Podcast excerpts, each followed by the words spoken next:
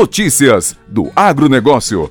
Oferecimento Evolução, qualidade, confiança. Você encontra na Goldnet Telecom. Internet ultra rápida, planos de até 600 megas. Atendimento especializado. Equipamentos de ponta com Wi-Fi 5G para você aproveitar a sua conexão. Instalação gratuita. Atendendo Serra do Salitre, Tiros e Matutina. E agora, além da melhor internet na fibra, temos a telefonia digital para sua casa ou empresa. Com atendimento em São Gotardo, Guarda dos Ferreiros, Rio Paranaíba, Luz e Carmo do Paranaíba. Goldnet Telecom. Telefone WhatsApp 3615-7800. Goldnet Telecom. Nossos planos se encaixam nos seus. Olá para você, eu sou Gilberto Martins e esse é o nosso Notícias do Agronegócio nessa sexta-feira, 22 de outubro de 2021. O dólar está sendo vendido hoje a R$ 5,75. O euro vale R$ 6,67. O café arábica em patrocínio está sendo vendido a R$ 1.285, uma alta de 0,78%. De acordo com a consultoria Safras e Mercado, o Senado segue complicado para pecuarista com preços oscilando novamente entre estáveis e mais baixos. Segundo analistas, os frigoríficos brasileiros habilitados a exportar seguem com estoque de carne bovina muito altos. Dessa forma, a pressão de queda permanece forte. Na B3, as cotações dos contratos futuros do boi gordo tiveram um dia de forte ajuste negativo, sobretudo nas pontas mais longas a partir de janeiro de 2022. O ajuste do vencimento para outubro passou de 200 267,55 para 264,60. No novembro foi de 273,40 para 269,70. De dezembro foi de R$ 284,85 para 280,70 reais por arroba. O indicativo do milho do CPEA, calculado com base nos preços praticados em Campinas, São Paulo, perdeu o patamar de 89 reais por saca pela primeira vez desde o início de junho. A cotação variou menos 64% em relação ao dia anterior e passou de R$ 89,56 para R$ 88,99 por saca. Portanto, no acumulado do ano, o indicativo teve alta de 13,15%. Em 12 meses, os preços alcançaram 18,4% de valorização. Na B3, a curva de contratos futuros do milho teve mais um dia de queda leve e também renovou a mínima desde junho.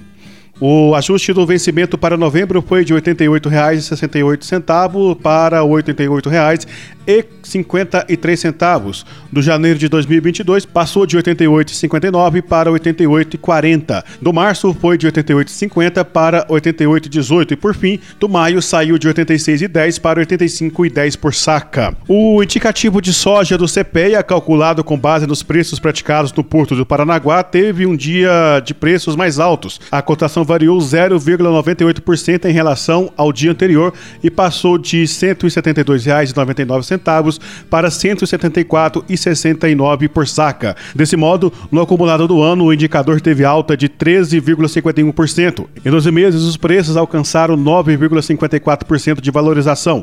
Na Bolsa de Chicago, as cotações dos contratos futuros da soja interromperam uma sequência positiva de cinco dias e tiveram a queda expressiva. O vencimento para novembro, o contrato com mais negócios no momento recuou 1,72% na comparação diária e passou de 12 dólares e 45 centes para 12 dólares e 24 centes. Segundo a Safra de Mercados, as cotações do café arábica tiveram alta com câmbio compensando a queda observada em Nova York.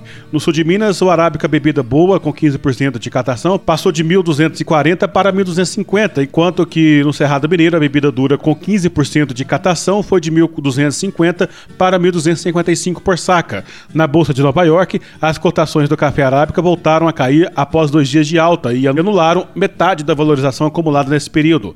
O vencimento para dezembro, o mais negociado atualmente, teve desvalorização de 1,9% na comparação diária e passou de 2 dólares e 5 centes para 2 dólares e 3 centes por libra peso. Nos Estados Unidos, o índice SIP 500 voltou a subir e bateu um novo recorde de fechamento. O cenário permanece o mesmo dos últimos dias, com balanços corporativos positivos, dominando as atenções e renovando o otimismo dos investidores com a recuperação econômica pós-pandemia. Ainda assim, revisões baixistas do PIB chinês permanecem com um ponto de atenção. Os pedidos semanais de seguro-desemprego nos Estados Unidos vieram melhores que as projeções e ajudaram também no movimento otimista das bolsas.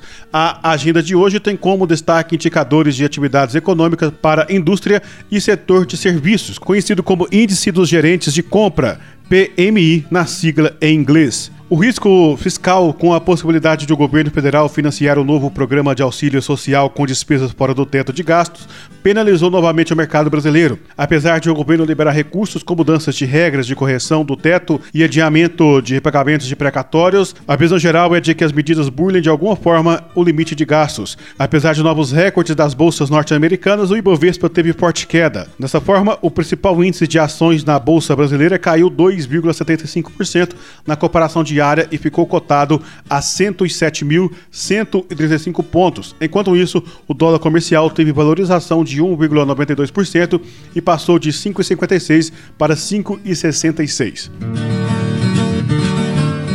Outras informações em paranaíbaagora.com.br barra.